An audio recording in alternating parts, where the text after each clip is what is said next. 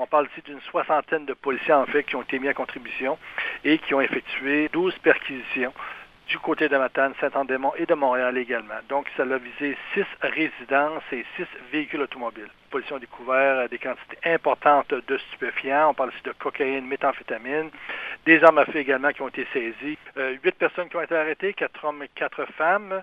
Ce réseau-là, en fait, s'approvisionnait directement du côté de Montréal. Auprès du crime organisé, en fait, ils avaient des liens directs avec euh, le, groupe des Hells Angels, en fait.